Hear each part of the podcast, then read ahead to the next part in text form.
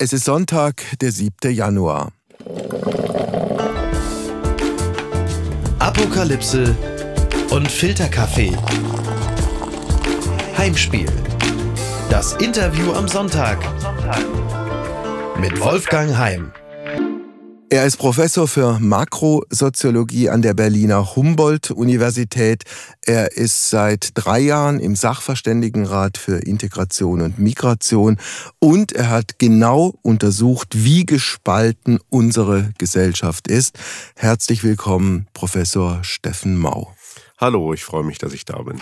Herr Mau, unsere Gesellschaft in Deutschland, da sagen sehr viele, die Gesellschaft sei sehr gespalten. Sie sind zu etwas anderen Ergebnissen gekommen. Wie und warum? Ja, das Hauptergebnis ist so ein bisschen, dass wir sagen, ja, es gibt natürlich intensive Konflikte, es gibt auch eine Radikalisierung der Ränder, aber wir sind nicht gespalten in dem Sinne, dass wir so zwei Lager äh, bilden. Und wir haben große empirische Studien gemacht, auch versucht, die Entwicklung über die Zeit zu rekonstruieren, um einfach mal zu sehen, ja, wie ist, wie ist es eigentlich so in zentralen gesellschaftspolitischen Fragen im Hinblick auf Diversität, Migration, Klimawandel, ja. auch soziale Ungleichheit. Und da sieht man eben etwas ganz anderes als das, was wir glauben glauben, was tatsächlich sei. Kann man es auf die schlichte Formel bringen, äh, die Lage ist besser als die Stimmung?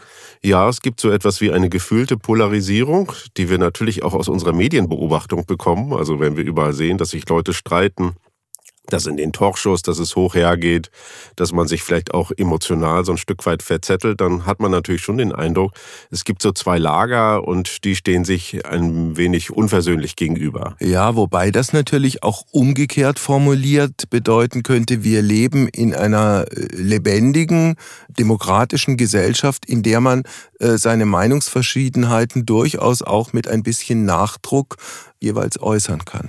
Ja, manche Leute, das hat vielleicht auch ein bisschen was mit der deutschen Geschichte zu tun, haben so eine Orientierung an Konsens und glauben immer, ja, es müsste möglichst harmonisch äh, sein und man müsste irgendwie immer aufeinander eingehen und äh, so eine gemeinsame Ebene finden. Aber Konflikt hat natürlich was Produktives. Gesellschaftlicher Wandel passiert durch Konflikt, sonst hätten wir ja sehr starre mhm. und statische Verhältnisse. Auf der anderen Seite, das ist sozusagen das Gegenbild. Konflikt bedeutet auch in Deutschland Parteien, die sich streiten, werden bei den Wahlen abgestraft und Parteien, die nach außen hin zumindest ein Bild schöner Harmonie äh, darstellen, die werden belohnt. Ja, Deutsche wollen so ein bisschen so eine Konsensorientierung. Sie wollen auch häufig Spitzenpolitiker, die nicht zu stark polarisieren. Angela Merkel hat damit viele Jahre erfolgreich äh, regiert und Olaf Scholz macht das letzten Endes ähnlich. Er versucht also, es. Ja, es darf auch nicht so mhm. zumutungsreich sein. So richtig angeschärfte Konflikte, wie wir sie in anderen Ländern sehen, wo es auch riesige Erfolge von solchen Leuten gibt, das haben wir bislang in Deutschland nicht. Das heißt nicht, dass das nicht auch kommen kann.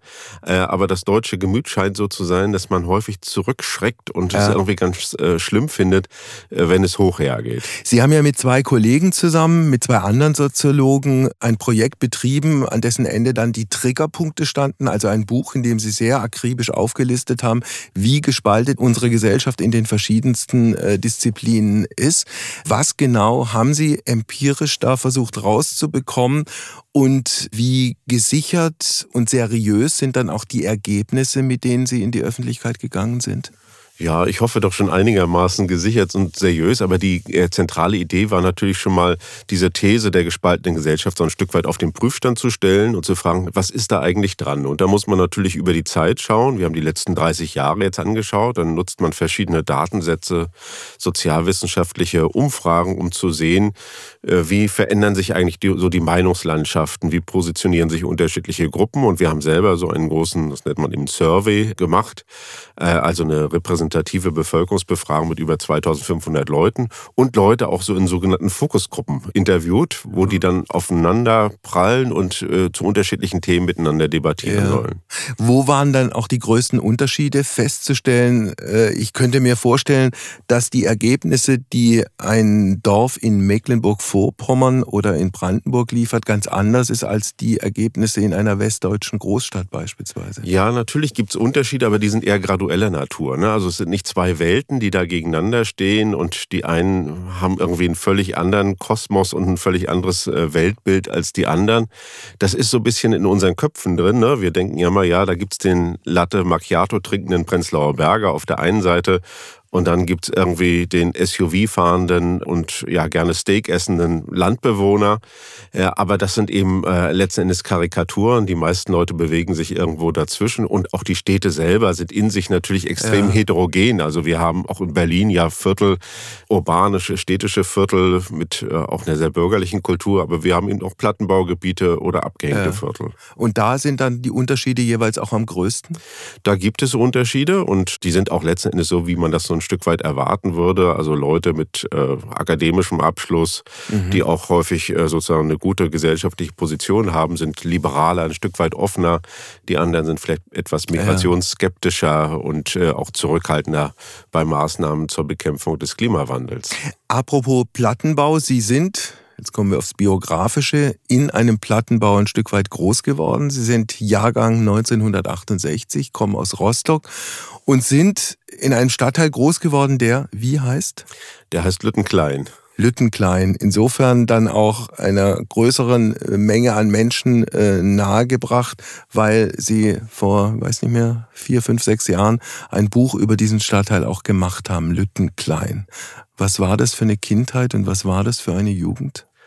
Ja, das werde ich manchmal gefragt, dann sage ich immer ganz normal, weil man als Kind natürlich überhaupt nicht hinterfragt, ja. äh, äh, wie so die Gegebenheiten sind, unter denen man äh, aufwächst, sondern man nimmt das so hin äh, und man fängt erst später an, darüber nachzudenken ja. oder irgendwie zu reflektieren und nochmal drauf zu sehen. Und ich habe das dann sozusagen viele Jahre später auch als Möglichkeit gesehen, äh, mich mit meinem soziologischen Blick diesem Stadtviertel nochmal anzunähern und zu gucken, was war das eigentlich für, ja, für eine Jugend in der DDR natürlich unter ähm, bestimmten Bedingungen und was repräsentierten diese Viertel eigentlich und wie haben sich in den letzten ja, 30 Jahren äh, verwandelt. Das ja. ist, ist nämlich enorm, was da passiert ist. Klar. Ihre Mutter Ärztin, ihr Vater, habe ich jedenfalls gelesen, Diplom-Nordist, wobei ich offen gestanden nicht die Spur einer Ahnung habe, was ein Diplom-Nordist in der früheren DDR war. Diplom-Nordist, ja, der hat nordische Sprachen und Literatur studiert an der Aha. Universität Greifswald so Dänisch, Norwegisch und so etwas. Ja, es gab ja nur eingeschränkte Reisemöglichkeiten, um diese Sprache zu nutzen, aber in Rostock konnte man das dänische Fernsehen empfangen. Das war natürlich ein großer Vorteil sodass äh, mein Vater öfter mal äh, DK1 hieß das dann Aha. sozusagen äh, den Fernsehsender eingeschaltet hat, um zumindest ein passives Dänisch auf einem Niveau zu Und halten. wie hat man das in der DDR dann beruflich umgesetzt? Was hat er da gemacht? Der hat im Schiffbau gearbeitet und war Abteilungsleiter und hat dann mehr oder ja. weniger so ja, Ersatzteile von Schiffen so international auch exportiert ja. nach Jugoslawien oder in die Sowjetunion. Ja. Ihre Eltern waren beide SED-Mitglieder, waren Sie auch überzeugte Sozialisten? Nee, nicht in dem Sinne, dass wir als Kinder äh, da irgendwie indoktriniert wurden und wir, äh, also ich habe noch zwei Schwestern, wir sind alle nicht in die Partei eingetreten mhm. äh, und äh, auch meine beiden Schwestern haben auch gar kein Abitur äh, machen können, weil die Eltern eben als Mitglieder der sogenannten Intelligenz, wie man das damals nannte, ja, nicht so ohne weiteres Zugang zu ja. hochschulischer Bildung oder auch zum Abitur hatten. Äh, aber für Ein meine groteskes Prozedere. Ja, eigentlich. Ja, beinhaltet es ja so einen Generationenumschlag. Jedes Mal wieder, ne, wenn dann die Kinder Akademiker werden, dann müssen sie danach wieder äh, irgendwie einen Facharbeiterberuf ergreifen, um dann ihre ja. Kinder wieder auf die Hochschule zu schicken. Also statt dass man die Ressourcen, die eine Familie bietet, nutzt als Gesellschaft oder als System, als politisches System, bestraft man die entsprechend. Ja, und dann kam noch dazu, in der DDR gab es ja häufig eben auch äh, sozusagen äh, Auswahl der Personen nach Loyalitäten, ne? also nach Bindung dann auch äh, ja. zu den staatlichen äh, Instanzen und zur, äh, zu der staatlichen Ideologie. Das hat natürlich nochmal diesen Leistungsgedanken so ein Stück weit unterminiert. Ja. ja. aber sozusagen, um auf die Frage zurückzukommen, mein Vater war eher so etwas wie ein skeptischer Sozialist. Der hat immer Distanz gehalten, er hat das so ein bisschen beobachtet, mhm. aber soweit das dann ähm, notwendig war, dann auch hin und wieder mal mitgemacht. Meine Mutter ist keine so stark politische Person. Aha. Warum die da hineingeraten ist, kann ich heute eigentlich gar nicht mehr sagen. Dann gab es ja irgendwann mal die 80er Jahre. 80er Jahre haben auch bedeutet, es gab Gorbatschow, es gab Glasnost, Perestroika, es gab auch die Auswirkungen in die DDR. Und das angesichts dieser Greisenriege des Politbüros mit Honecker und Stoff und wie die alle hießen. Wie haben Sie das als Jugendlicher erlebt? Ja, wir hatten gar nicht mehr sozusagen diese äh, Anfangseuphorie, die es in der DDR durchaus gab, ne? dass Leute irgendwie gedacht haben, sie kommen jetzt in äh, das bessere Deutschland mhm. und es gibt auch irgendwie so etwas wie einen Aufbruchsgedanken, sondern ich bin ja die letzte Generation der DDR letzten Endes, die auch politisch dort noch sozialisiert worden ist. Die Nachfolgenden, das sind dann irgendwie äh, ja, Kinder der Wende oder auch mhm. Nachwendekinder dann später. Und äh, wir waren eigentlich schon mit einer sehr großen Distanz ausgestattet. Wir hatten mhm. eigentlich innerlich schon gekündigt. Das war auch in meinem Freundeskreis und Netzwerk. Wir waren keine Opposition. Aber wir haben uns natürlich auch mokiert und lächerlich gemacht über diejenigen, die da sogenannte 150-Prozentige, wie wir das damals genannt haben, ja. Äh, waren. Also Leute, die da so Überzeugungstäter waren. Sondern es gab schon ein sehr starkes Gefühl, für die Stagnation, auch für die Enge des Landes ja. äh, und irgendwie auch die Hoffnung natürlich mit Gorbatschow ab 86 ja. darauf, dass sich da was ändern könnte. Aber äh, mit dieser emotionalen Grundausstattung, die Sie gerade beschrieben haben, wurden Sie dann irgendwann mal Mitglied der NVA, der Nationalen Volksarmee. Wie haben Sie diese, ich glaube in Ihrem Fall waren es anderthalb Jahre, rumgekriegt? Ja, dadurch, dass man irgendwie Leute kennenlernt, die dann doch äh, interessanter sind und nicht einheitsgrau. Wenn man jetzt die NVA-Soldaten nur marschieren sieht, dann denkt man, gut, das sind jetzt alles irgendwie Marionetten, die da äh, rumlaufen, sondern es sind ja auch alles Menschen mit, äh, mit Geschichten. Und ich hatte das Glück, dass ich äh, Leute getroffen habe, mit denen mhm. ich zum Teil heute noch befreundet bin wo sich was ganz Intensives äh, entwickelt hat, wo man auch viel ausgetauscht hat und in gewisser Weise auch versucht hat, sich äh, ja gegenüber ja, staatlichen Zudringlichkeiten, der Befehlsmacht der Oberen, ja irgendwie so ein Stück weit zur Wehr zu setzen und sein eigenes Leben da zu leben. Aber natürlich, ich war ja im Herbst äh, 89 äh, Soldat, auch zum Zeitpunkt des Falls der Mauer. Das war natürlich eine unglaublich aufrührende und, und wilde Zeit. Auch fantastisch, auch biografisch natürlich wunderbar. Ich war 21. Ja. Plötzlich änderte sich die Welt vollkommen. Ich konnte ja alles machen. Ich konnte mich nochmal in Bewegung setzen. Ich habe plötzlich auch einen gedanklichen Freiraum bekommen, auch natürlich Reise- und Mobilitätsmöglichkeiten, ja. die ich mir nie hätte äh, ja, erträumen können. Am Abend und in der Nacht, als die Mauer fiel, wo genau waren Sie da? Ja, es gab dann immer so Wachen. Ich war da gerade so Wachsoldat, dann wurde man vergattert. In hieß Berlin? das damals? Nee, ich war in Schwerin in einer Kaserne. Äh, Werder-Kaserne hieß die damals. Ich glaube, die heißt jetzt anders, in der Nähe vom Bahnhof und war Funker auf einem Panzer. Aber wir mussten immer das Objekt bewachen. Das heißt, mhm. man wurde, hat so einen 48-Stunden-Dienst gehabt, zwei Stunden Wache, zwei Stunden dann Bereitschaft und zwei Stunden Schlafen. Und das ging dann so zwei Tage lang. Und dann haben wir irgendwie mitbekommen, dadurch, dass wir ein kleines Wachradio hatten, illegalerweise, dass plötzlich die Mauer gefallen ist. Und dann steht man da in der Dunkelheit nachts um zwei ja. und wundert sich, was man da eigentlich macht. Und alles um einen rum fängt an zu bröckeln. Also das hat ja auch Auswirkungen auf die jeweiligen Hierarchien. Gerade so ein statischer Verein wie ein Militär, das ja nach Befehl und Gehorsam funktioniert und plötzlich bricht einem der eigene Staat weg und die Generäle und die Offiziere waren plötzlich auch nicht mehr, vermute ich zumindest, in der Situation, die großen Ansagen und die großen Befehle rausgeben zu können. Ja, sie hatten ja im Prinzip nur geliehene Macht. Ne? Also dadurch, dass es eine staatliche Autorität gab, äh, nicht als Personen, weil sie so eindrucksvoll waren, sondern weil es eben äh, sozusagen diesen langen Schatten der, der staatlichen Macht gab. Und als der dann wegfiel, äh, da sind die natürlich so ein Stück weit orientierungslos geworden, haben versucht, natürlich die Befehlsstrukturen irgendwie aufrechtzuerhalten, auch ja. äh, uns bestimmte Dinge anzudrohen. Aber wir haben sehr frühzeitig dann auch Soldatenräte gegründet, auch die ersten Soldatenstreiks gemacht. Äh, also ich glaube, wir waren sogar die allerersten, die sich mal auf den Exzessierplatz äh, gesetzt mhm. haben.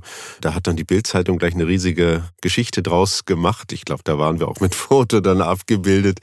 NVA-Soldaten, die revoltieren erinnern. Ich meine, das war Wochen vorher oder Tage vorher, war das dann schon sozusagen ja. Äh, etwas, wo der Militärstaatsanwalt gekommen wäre und einen dann monatelang ins Gefängnis gesteckt hätte. Für Sie ging natürlich dann mit dem Fall der Mauer auch eine neue Welt auf. Es ergaben sich neue Möglichkeiten. Sie konnten studieren, haben ja dann auch Soziologie studiert äh, an der FU, glaube ich, in Berlin. Wie war es denn für Ihre Eltern? Also die mussten ja auch in einem Alter, wo sie eigentlich schon gesettelt waren und wo so schrecklich viel sich auch nicht mehr hätte ergeben, wäre die DDR bestehen geblieben, die mussten sich ja auch komplett neu sortieren. Ja, total. Mein Vater hat in einem Betrieb gearbeitet, Schiffselektronik hieß der, 3000 Beschäftigte. Ich glaube, den gibt es heute auch noch mit 30 Beschäftigten. Das heißt, der wurde äh, personalmäßig dann sehr, sehr schnell sozusagen abgeschmolzen. Mhm. Äh, dann kam aber irgendwie natürlich die klassischen Sanierer und Berater aus dem Westen. Äh, aus dem Westen. Und bei meinem Vater waren das dann auch äh, Leute, die haben BWL studiert, die waren dann noch im Grundstudium, die kamen aus von der Universität Köln. Mhm. Und dann musste mein Vater, das hat er mir nochmal äh, ausführlich erzählt, plötzlich üben, wie man ein Telefongespräch mit einem Kunden führt. Also sozusagen mhm. so Trockenübungen, äh, Hörer abnehmen, sich vorstellen, sagen, was man möchte. Und diese Studierenden, also wenn ich jetzt meine Studierenden sehe und denke, die müssten ja. meinen Vater nochmal beraten mit Mitte 50, die haben dann äh, das sozusagen äh, begutachtet und ihm Hinweise gegeben, wie man das dann vielleicht äh, nach westlichen ja. Standards besser machen könnte. Also ich habe mich oft gefragt, ich muss dazu sagen, ich komme aus dem Westen, wir hatten auch familiär jetzt keine Verbindungen in die frühere DDR, aber ich habe mich oft gefragt, was es mit mir gemacht hätte, wenn die Geschichte umgekehrt gelaufen wäre. Also die DDR hätte sich als das überlegene System herausgestellt und die alte Bundesrepublik wäre abgewickelt worden. Und ich glaube, dass bei aller Kritik, die ich auch an unserem System damals hatte, dass ich in eine ganz große Existenzkrise reingekommen wäre. War das beispielsweise bei Ihren Eltern so? Ja, das war auch schon so. Mein Vater ist dann sehr schnell auch in den Vorruhestand gegangen. Letztendlich in einem Alter, in dem ich jetzt bin, wenn ich mir das vorstellen würde, morgen würde jemand kommen und sagen, es ist vorbei. Mitte und 50? du kommst jetzt in so eine biografische Haltebucht. Du wirst ja. eigentlich nicht mehr gebraucht. Äh, ich wüsste nicht, wie ich das psychisch äh, irgendwie verkraften könnte. Geht ja vielen Leuten so, die mhm. auch arbeitslos werden. Aber das kam eben so plötzlich über Nacht und auch ohne Ankündigung.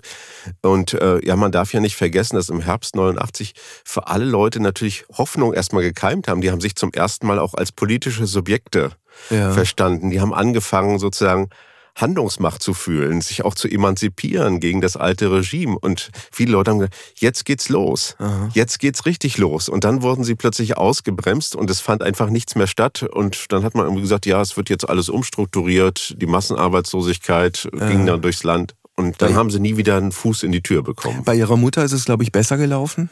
Ja, die hat in so einer Poliklinik auch bei uns in diesem Plattenbaugebiet gearbeitet und hatte die Möglichkeit, sich zu privatisieren. Musste sich natürlich dann auch mit, äh, mit Anfang 50, ja, dann muss man irgendwie Kredite aufnehmen, muss erst mal sehen, ja, wie funktioniert das einfach. In der DDR hat ja auch Eigentum keine Rolle gespielt. Ne? Also, äh, ja. äh, also das sind völlig andere habituelle oder mentale Voraussetzungen, mhm. die eigentlich gefragt werden und sich da in so, in so einem Alter und auch in dieser Geschwindigkeit nochmal neu aufzustellen, einzufädeln, umzuorientieren, auch nochmal zu lernen. Das hat sie hingekriegt. Das hat sie ja. hinbekommen. Natürlich, mein Vater hatte dann Zeit, er hat das so ein Stück weit äh, unterstützt. Aber es war für sie natürlich auch ein großes Glück. Und das war natürlich einfach so 89, 90 und 91 die Leute, die weitergekommen sind, das waren, hat, war nicht immer nur leistungsbezogen. Ne? Das war nicht so, dass jetzt plötzlich die kapitalistische Leistungsgesellschaft ja. äh, Einzug hielt, sondern das hat häufig was mit dem Alter zu tun, zur richtigen Zeit am richtigen Ort zu sein. Mhm. Also mit ganz vielen Zufälligkeiten. Es hat Leute häufig auch enttäuscht, dass dann Menschen dann irgendwie an ihnen vorbeigezogen sind, mhm. nur weil sie irgendwie in dem richtigen Betrieb gewesen sind, äh, der dann weitergekommen ist und ein anderer hat schon zugemacht. Konnte Ihr Vater dann trotzdem irgendwann mal später seinen Frieden machen mit diesem neuen Leben? Ja, der hat dann irgendwie doch auch ein Stück weit sich so ein bisschen privatisiert. Ja, dann ja, Enkelkinder und mhm. dann kümmert man sich äh, um die Familie. Also das hat sich dann nachher okay. gegeben und äh, letzten Endes äh, ist unsere Familie da auf noch eine positive Art und Weise rausgekommen. Ja. Aber es gibt viele andere, bei denen hat das auch so einen Dauerfrust erzeugt, bis hin zu heute, ne? dass man ganz mhm. häufig auch immer bilanziert und dann zu einem negativen Ergebnis kommt und daraus eben auch möglicherweise sich ein Stück ja. weit Ressentiment speist. Wenn man auf Ihre Vita guckt, da ging es eigentlich zumindest auf dem Papier kontinuierlich nach oben, also Studium, FU Berlin, Politikwissenschaften plus Soziologie oder andersrum Soziologie plus Politikwissenschaften, dann eine Promotion in Flor ich weiß gar nicht warum in Florenz. Ja, da gibt es so ein europäisches Hochschulinstitut, das ist eine Einrichtung der Europäischen Union ist eigentlich eine ganz edle Einrichtung, so, wo sie jedes Jahr so 100 Doktoranden äh, mhm. nehmen. Und dann hatte ich zwei äh, ja, Doktorväter, die, der eine kam aus Cambridge, der andere aus Oxford. Das war schon sehr, sehr privilegiert. Aha. Ja, natürlich, wenn Sie das so nacherzählen, das äh, geht mir ja auch so, dann ist das natürlich eine Serie von, äh, von Erfolgen. Aber ähm, ich bin auch über viele Jahre sehr orientierungslos äh, gewesen. Ne? Also ja? ich hab, bin auch kein guter Student gewesen, sondern ich habe, glaube ich, äh, 15 oder 16 Semester studiert, weil ich auch viel verreist bin. Also ich habe die ganze Welt äh, gesehen und äh, äh, hatte auch gar nicht so diesen Drang und vieles ist auch durch Zufälligkeiten entstanden. Das heißt, Sie haben komplett dem Klischeebild des Soziologiestudenten entsprochen? Ja, ja außer dass ich nicht Taxi gefahren bin. Äh, sonst äh, war ich natürlich immer gut dabei. Aber die Zeit brauchte ich auch, um mich so ein Stück weit äh, zurechtzufinden. Und äh, ich glaube, ich hätte das damals auch nicht hinbekommen, mhm. zu sagen, jetzt irgendwie vier Jahre oder viereinhalb Jahre Regelstudienzeit, ja. dann irgendwie eine berufliche Laufbahn, sondern die Freiheiten, irgendwie was zu machen, nach Südamerika zu reisen oder nach Südostasien ja. und so weiter, das wollte ich mir schon nehmen. Ich bin immer sehr, sehr lange weg gewesen und. Äh, ja. Das hat sich gelohnt, auch jetzt nicht nur im Hinblick auf die berufliche Karriere, sondern auch auf, auf das eigene Erleben und auf das eigene Bild von der Welt, das man sich ja dann irgendwann mal macht? Ja, in der DDR war ja diese, diese Frage der Reisefreiheit so ganz zentral. Ne? War ja auch eine der wichtigsten Protestforderungen im Herbst mhm. äh, 89. Und da haben wir immer gesagt, ja, mhm. ihr fordert immer von uns Weltanschauung, aber wenn man Weltanschauung haben soll, dann muss man die Welt natürlich ansehen können. Und das habe ich dann ein Stück weit realisiert. Ja, ich glaube, man gewinnt natürlich unglaublich viel Erfahrung. Man kam ja aus einem sehr, sehr engen, mhm. sehr kleinen, sehr homogenen Land. Das darf man nie vergessen. Ne? Also, dass die DDR eigentlich so im Vergleich zur Welt eine Puppenstube war. Ja. Also nicht, äh, dass man jetzt die DDR in Pastell zeichnen soll, sondern dass es doch etwas war, wo auch noch unglaublich viel so die 50er und 60er Jahre drin steckten. Ne? Also von ja. den alltagsweltlichen Bezügen, von der Art von Kultur. Äh, es gab ja auch kein 1968, also keine Öffnung und gesellschaftspolitische Liberalisierung. Und da war das natürlich schon toll, irgendwo überall hinzugehen. Ja, ich habe irgendwo mal geschrieben, ja, äh, was wollten wir? Wir wollten natürlich nicht nach Paderborn, wir wollten nach Paris. Ne? Also ja. Westdeutschland hat uns ja. gar nicht so interessiert. Da bin ich auch erst gar nicht so lange hingereist. Jetzt durch viele Vorträge und, ja. äh, und so weiter. Auch beruflich war ich auch lange in, in Bremen äh, beschäftigt. Wo Sie die erste Professur hatten? Genau, da bin mhm. ich äh, elf Jahre gewesen, so dass ich doch jetzt den Westdeutschland auch sehr, sehr gut kenne. Aber zu Anfang ging es eigentlich immer äh, ganz woanders hin. Ne? Ja, und 2015 dann die Professur an der Berliner Humboldt-Universität. Eins noch zu dem, was Sie gerade gesagt haben. Diese, dieses sozialromantische Gefühl der früheren DDR, hat sich das ein Stück weit bis heute gehalten? Ja, bei manchen Leuten schon, äh, weil die DDR eben auch eine sehr übersichtliche Veranstaltung gewesen ist, weil sie auch viel Sicherheit geboten hat und weil sie zum Teil auch für Leute, die durchaus kreativ waren und auch individuell, in einem bestimmten Maße auch Entfaltungsmöglichkeiten auch gegen sozusagen die äh, staatlichen Obrigkeiten beinhaltet hat. Ne? Also viele mhm. Leute, auch gerade jetzt äh, Leute, die aus der Bürgerrechtsbewegung kamen oder aus dem kritischen Kulturbereich, die beklagen ja manchmal, dass sich heute niemand mehr für sie interessiert. Ja. In der DDR hat der Staat natürlich auf jeden Pieps, den man gesagt hat, irgendwie reagiert und hat dem auch dadurch ein Stück weit Bedeutung äh, verliehen.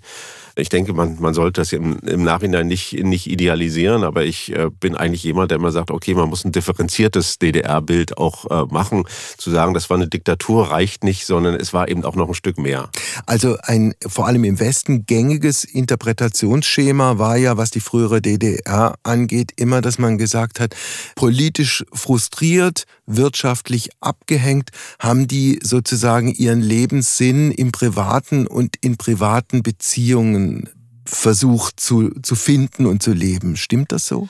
Ja, im Prinzip war das Private so ein Gegenraum, ne? also wo man äh, sich ein Stück weit zurückziehen konnte, wo man sich vielleicht auch gegen diese staatlichen Zumutung äh, wehren könnte. Günter Gauss, der Journalist, hat mal gesagt, ja, die DDR ist eben eine Nischengesellschaft. Und ich glaube, das stimmt in der Beschreibung auch so ein Stück weit. Viele haben sich irgendwie arrangiert ja. und die DDR ist auch nicht immer gleich geblieben. Es gibt diese frühe stalinistische DDR und natürlich gab es auch in den 80er Jahren noch politische Gefangene, wurden Leute drangsaliert, hat die Stasi natürlich ihre Zersetzungsstrategien gefahren. Aber für die Breite der, der Bevölkerung war das zum Teil auch ein kommodes, durchaus bequemes bequemes und angenehmes ja. Leben. Und die Zumutung der Freiheit sind ja auch nicht, nicht, so nicht klein. Ne? Ja.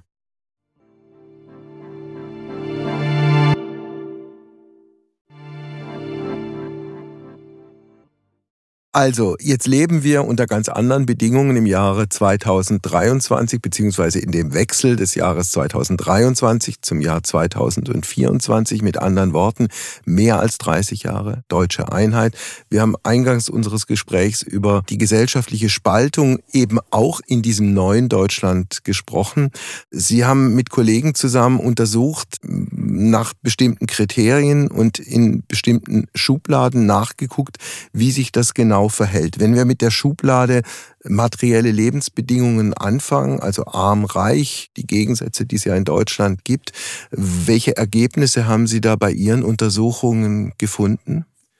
Ja, wir wissen ja natürlich alle, dass wir eine große Ungleichheit haben in Deutschland. Die Vermögensungleichheit ist auch im internationalen Vergleich äh, sehr groß. Es gab ja gerade jetzt eine wichtige Dokumentation, die sozusagen diese Art von Überreichtum gezeigt hat ne? und da zum Teil auch, äh, ich glaube, man so moralisch verwerfliche oder zweifelhafte zumindest äh, Selbstbilder dieser Reichen doch sehr ja. gut aufgedeckt hat.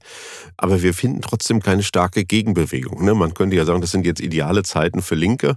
Ja große Ungleichheit. Da könnte man ja das irgendwie einsammeln und irgendwie mit öffentlichem Protest äh, oder auch mit parteipolitischem Erfolg dagegen mobilisieren. Das geschieht aber nicht. Wir finden eben, dass die Leute einerseits ungleichheitskritisch sind, aber zugleich doch bestimmte Vorstellungen auch internalisiert haben, wie zum Beispiel das, was wir so meritokratische Vorstellungen nennen, also leistungsgesellschaftliche äh, Vorstellungen. Die Leute äh, haben stärkere Ellenbogen, sozusagen auf der gleichen Ebene, wo sie eigentlich sind, sind skeptisch, wenn jemand höheres Bürgergeld bekommt.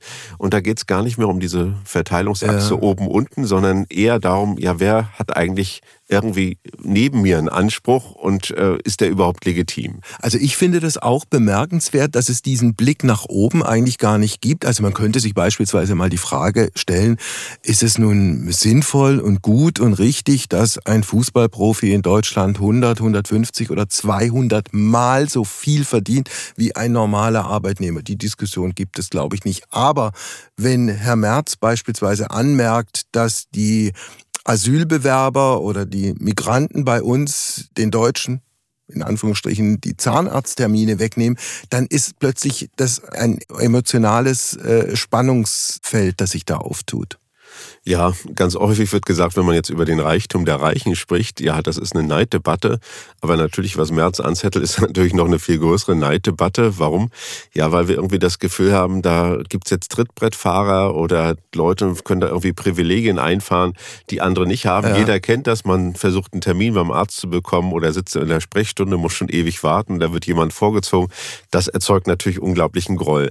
Das heißt, die Gesellschaft scheint äh, sehr, sehr stark auf diese Arten von ja, Anspruchskonkurrenzen zu reagieren. Ne? Dass man immer das Gefühl hat, ja, ja, die arbeiten jetzt gar nicht und leben trotzdem vom Staat oder jetzt kommen migrantische Gruppen und die nehmen uns alles weg. Das heißt, die Konzentration unserer Verteilungskonflikte, die ist eigentlich jetzt eher so horizontaler Natur, also mit Leuten, die in der ähnlichen sozialen Lage sind und gar nicht mehr sozusagen in dieser großen ja. äh, Verteilungsfrage angesiedelt. Stichwort Migration, das ist dann der zweite große Triggerpunkt. Was haben Sie da rausbekommen, wie die Menschen in Deutschland sich auch emotional, nicht nur argumentativ, sondern emotional zum Thema Migration verhalten? Ja, da, äh, das ist sozusagen im Prinzip das spannungsreichste Konfliktfeld. Das können wir auch ja, in der Diskussion über Asylgesetzgebung, EU-Außengrenzen, Dublin-Verordnung und anderes eben äh, sehen. AfD-Erfolge. Äh, AfD-Erfolge. Aber es ist nicht so, dass wir jetzt auch wieder eine Teilung haben in Leute, die am Münchner Bahnhof stehen und irgendwie die Willkommenskultur repräsentieren, wie im Sommer 2015, und Leuten, die irgendwie eine absolute ja, Gegnerschaft gegen jede Art von Migration haben. Die allermeisten Leute sagen, Migration ist in Ordnung. Wir sind zu einer Einwanderungsgesellschaft geworden.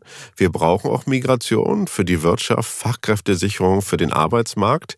Aber wir wollen, dass sie reguliert ist. Mhm. Äh, also da ist eine große Angst vor Kontrollverlust äh, da. Die Leute sagen auch humanitäre Migration, also Geflüchtete, Asylbewerber, das soll möglich sein. Aber viele vermuten dann, es kommen eigentlich die Falschen und wir setzen falsche Anreize. Und ja. darum geht es bei diesen Konflikten gar nicht darum, dass der eine jetzt sozusagen geöffnete Grenzen haben will und der andere irgendwie eine eingemauerte Gesellschaft, sondern hier sind eigentlich die Hauptverhandlungen. Wir haben natürlich trotzdem eine, eine starke rechte Position, die auch migrationsfeindlich ist und die ist auch stärker geworden über die Zeit. Aber für, ich sag mal, 70 Prozent der Bevölkerung sind eigentlich diese Fragen, die ich jetzt benannt habe, viel, viel entscheidender. Spielt für die, für die Leute in Deutschland eine Rolle, dass es offenkundig diese Regeln für Migranten nicht gibt, dergestalt, dass man sagt, also bestimmte Sachen sind nicht verhandelbar, Grundgesetz ist ganz oben, es gibt keine Scharia in Deutschland und im Übrigen sind Männer und Frauen gleichberechtigt und darüber verhandeln wir nicht. Das ist gesetzt und wenn euch das nicht gefällt, dann müsst ihr euch was anderes überlegen. Ja, natürlich ist äh, Migration eine riesige Herausforderung für die Gesellschaft. Auch die sozusagen die staatliche Leistungsfähigkeit überhaupt erfolgreich zu integrieren, die wird häufig auch in Zweifel gezogen, weil die Leute sehen, das funktioniert nicht im Bildungssystem, das funktioniert nicht sozusagen beim Übergang in den Arbeitsmarkt. Da gibt es sehr, sehr viel äh, Kritik, äh, zum Teil auch legitime Kritik. Ne? Die kann man jetzt nicht so ohne weiteres von der Hand weisen.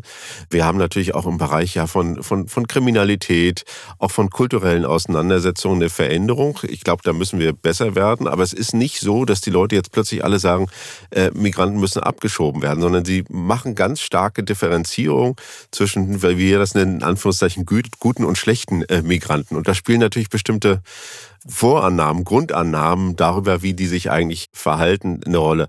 Aber alles in allem, das vergessen wir oft, ist Migration eine extrem erfolgreiche äh, Veranstaltung. Ja. Äh, wenn äh, man nochmal das März-Beispiel aufgreift, ne? also wir sehen einfach, in Deutschland sind, äh, glaube ich, 28 Prozent der Ärztinnen und Ärzte haben einen Migrationshintergrund. Ja. Also man könnte das eigentlich umdrehen und sagen, man kriegt gar keinen Zahnarzttermin, wenn wir die alle wieder nach Hause äh, schicken. Und die Menschen in den Pflegeeinrichtungen in Deutschland haben zu 100 Prozent einen Migrationshintergrund. Ja, also wenn Sie auf die 24-Stunden-Pflege oder im privaten äh, Pflegebereich äh, sich das angucken, ja, das sind natürlich Leute, die kommen aus der Slowakei oder aus der Ukraine. Das heißt, wir brauchen Migration, aber ja. wir müssen sie eben auch erfolgreich gestalten können. Wie wichtig ist für die Menschen Menschen in Deutschland das Thema Diversität, das Thema Gendern oder ist es ein medial aufgeblasenes Orchideenthema? Ja, da gibt es ja immer so die Vorstellung, es gibt jetzt quasi so, so, so auch zwei Gruppen. Also die einen sind diversitätseuphorisch. Äh, die gehen zum äh, Christopher Street Day und hängen sich die Regenbogenfahne raus. Und dann gibt's die anderen, die sind irgendwie sexistisch und homophob. Auch hier leider, die Welt ist nicht so einfach. Wir haben eigentlich in der Breite der Gesellschaft eine wachsende Toleranz. Wir können das auch mit unseren Daten sehr gut zeigen. Wenn Sie Anfang der 90er oder in den 80er Jahren gefragt haben, ja, Homosexualität, ist das in Ordnung ja. oder nicht? Da hat ein großer Anteil der Bevölkerung gesagt, ist eine Krankheit. Mhm. Ne, da muss man was dagegen tun. Das finden Sie heute fast gar nicht mehr. Das sind verschwindend kleine Minderheiten, die so etwas sagen. Äh, selbst im rechten Lager sagen die Leute, Homosexualität ist in Ordnung. Jeder soll nach seiner Fasson äh, glücklich werden. Das hat sich fundamental geändert. Was aber durchaus für Konflikt sorgt, ist die Frage, wie stark Diversität politisiert werden soll. Wie stark das sozusagen im Privaten verbleibt oder mhm. öffentlich ja. äh, zelebriert äh, werden soll. Und da gibt es zum Beispiel bei den unteren Schichten, auch bei konservativeren Personen, größere äh, Vorbehalte als jetzt bei der urbanen Akademikerklasse. Ja. Dann haben Sie als letzten Punkt äh, das Thema Klima, Klimakatastrophe, Klimawandel, Klimaschutz thematisiert und Frage rausbekommen, dass eigentlich jeder für Klimaschutz ist, solange es ihn nicht persönlich tangiert? Ja, so könnte man das schon äh, sagen. Also wir haben anders jetzt als in, in den USA eben nicht diesen Konflikt zwischen Klimaleugnern und Klimaskeptikern oder auf, auf der einen Seite und denen, die jetzt sagen, okay, der Klimawandel, den gibt es und der ist problematisch. So in Deutschland ist es eigentlich durch. Sie haben unter 10 Prozent von Leuten, die sagen, es gibt keinen menschengemachten Klimawandel. Mhm. Die anderen sagen, das gibt es, wir haben Sorge und wir wollen, dass politisch gehandelt wird. Und der Konflikt, der dreht sich dann darum, was eigentlich gemacht werden soll. Den einen geht alles viel zu schnell und sind die Einschnitte auch für sie selbst äh, zu gravierend und den anderen geht nicht schnell genug und die Einschnitte sind viel zu wenig, um dann vielleicht die Pariser Klimaziele zu erreichen. Wie ist das mit der letzten Generation? Nützt es dem Klima, wenn die letzte Generation in Berlin die Weihnachtsbäume orange anmalt und sich auf den Straßen festklebt oder ist das eigentlich kontraproduktiv? Da gibt es eine wissenschaftliche Kontroverse darüber, die ist noch nicht gelöst. Äh, viele Leute sagen, ja, das äh, führt dann zu einem Bild sozusagen der progressiven Klimapolitik, das so negativ ist, dass das unglaublich starke emotionale Ablehnung äh, hervorbringt. Und ja, dann selbst Brandenburger oder äh, pfälzische äh, Handwerker dann plötzlich sagen, ich bin zwar für den Klimaschutz, aber was die da machen, da steige ich dann lieber aus. Mhm. Das heißt, da gibt es ganz negative Emotionen und die werden dann zum Beispiel auch von rechten Parteien ausgenutzt. Aber es gibt auch einige Leute in der Forschung, die sagen, ja, wenn jetzt die äh, letzte Generation so extreme Aktionen macht, dann wirken natürlich die Fridays for Future wie unglaublich liebe und vernünftige äh, ja, Menschen. Junge Mitbürger. Ja, junge Mitbürger und dann werden die sozusagen äh, positiver gesehen und dann ja. äh, grenzt man vielleicht die äh, letzte Generation ab, aber die Fridays for Future können eigentlich ihre eigenen Forderungen besser ja. im politischen Raum platzieren. Corona haben Sie, glaube ich, nicht untersucht. Mhm. Da würde ich jetzt als Nicht-Soziologe einfach sehr laienhaft die Behauptung aufstellen, es gibt kein Thema, das diese Gesellschaft in den letzten Jahren so sehr gespalten hat wie Corona. Würde ich auch so sehen, kann man auch gut nachvollziehen, weil es eben auch extrem stark in den persönlichen Bereich hineingeht. Ne? Also mit äh, Verhaltensvorschriften, ob man sich impfen soll, welche Räume man betreten darf, mit wem man sich treffen kann, ob man eine Maske trägt oder nicht. Das sind sozusagen Bereiche, die viele der individuellen Autonomie und Entscheidungsfreiheit zuordnen und wo sie ungern staatliche Eingriffe haben. Und da haben eben einige Leute sehr stark dann äh, sich dagegen gewehrt, sind da ausgestiegen. Und es gab auch einen sich intensivierenden Konflikt, weil die Gesellschaft ja selber extrem unsicher war, wie sie damit umgehen äh, sollte. Das heißt, diejenigen, die große Sorge auch hatten um die Gesundheit, den Gesundheitsschutz, die haben die anderen natürlich dann zu Covidioten erklärt, ja. die die wissenschaftlichen mhm. Fakten leugnen. Und umgedreht hat man dann gesagt, ja, ihr nehmt uns alle Freiheitsrechte. Das kann doch nicht, äh, wir enden hier eigentlich in der Corona-Diktatur. Ne? Denken Sie, auch das war jetzt nicht Gegenstand Ihrer Untersuchung, denken Sie, die beiden Kriege, die wir jetzt haben, den Ukraine-Krieg seit dem 24. Februar und seit dem 7. Oktober letztlich den Gaza-Krieg oder diese brutalen Auseinandersetzungen in Gaza nach dem Terroranschlag oder nach den Terroranschlägen der Hamas, dass sich da bei uns auch eine gesellschaftliche Spaltung auftut? Ja, aber wenn man jetzt diese drei Konflikte zusammenlegt und dann vielleicht auch noch die anderen, die wir äh, besprochen wurden, dann sind die Frontverläufe jeweils anderer. Also es ist nicht sozusagen, dass die Gruppen immer deckungsgleich sind. Äh, und dann hätte man natürlich eine extreme Verhärtung. Dann könnte man schon sagen, okay, es gibt jetzt so eine Art von Metakonflikt, äh, wo eben wie klar ist, wenn ich mich sozusagen bei Corona so positioniere, dann mache ich im Nahostkonflikt das und dann mache ich mhm. äh, im nächsten Feld dann das. Sondern sondern die sind jeweils unterschiedlich. Also die kreuzen sich sehr unterschiedlich und das schwächt letzten Endes so ein bisschen diese Aushärtung. Das ist auch was ganz Positives. Wir haben zwar da viele Auseinandersetzungen und häufig äh, sind wir uns auch äh, ja nicht einig in diesen Dingen, aber es verholzt nicht als großer Konflikt, der jetzt alle Themen miteinander bündelt. Ja, Sie sind ja nun als äh, Soziologieprofessor seit drei Jahren auch in diesem Sachverständigenrat für Integration und Migration. Welche Erfahrungen haben Sie in äh, diesen drei Jahren mit den handelnden Politikerinnen und Politikern gemacht? Ja, die befinden sich natürlich selber in der Suchbewegung. Wir sehen aber, dass äh, Migration ein extrem dynamisches Feld ist, also auch mit großen Erwartungen der Öffentlichkeit, wie äh, schnell man auf was reagieren soll. Die Fachwelt, also die Leute, die sich wirklich professionell damit beschäftigen, die sind so ein Stück weit gelassener und nicht ganz so in Anführungszeichen hysterisch für die Öffentlichkeit. Da sind das ja Themenkonjunkturen. Das sind zum Teil auch Themen, die politisch äh, ja, ja, inszeniert werden, weil sie bestimmten äh, Gruppen nutzen. Wenn sie jetzt zum Beispiel auf äh, das Migrationsthema ist ja jetzt das größte Thema, aber noch vor vier, fünf Monaten oder auch Anfang des äh, letzten Jahres, da waren das dann Fragen wie Inflation, Energiekrise. Das heißt, es gibt da auch große Konjunkturen und Veränderungen über die Zeit, ganz unabhängig davon, wie sich die aktuellen Migrationszahlen entwickeln. Also die Kritik, die öffentliche Kritik an den Parteien, das kann man ja dann auch in den jeweiligen Umfragen nachlesen. Die Kritik an den Parteien ist enorm, die Kritik an den Politikern ist extrem stark. Nach meiner subjektiven Beobachtung ist die Reaktion der Politik eher eine, wie soll ich es formulieren, letztlich eine hilflose, weil sie nicht genau wissen, was sie machen sollen, machen können und wie sie vor allem diesen Trend auch wieder umdrehen können. Was ist Ihr Eindruck? Ja, ich würde das in gewisser Weise auch teilen, aber es ist eben auch schwierig. Ne? Also die Migrationsfrage hat ja auch was mit globalen Ungleichheiten zu tun. Die hat heute auch schon was mit dem Klimawandel zu tun, weil wir äh, durch Klimawandel verursachte Migration haben. Die hat auch was mit demografischen Entwicklungen zu tun.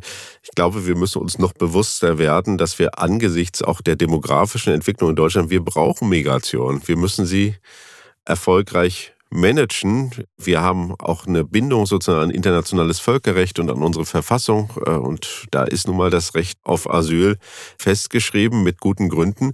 Aber wir müssen auch aufpassen, dass es allgemein in der Gesellschaft auch eine ja, Akzeptanz gibt und äh, uns überlegen, wie wir die eigentlich aufrechterhalten können.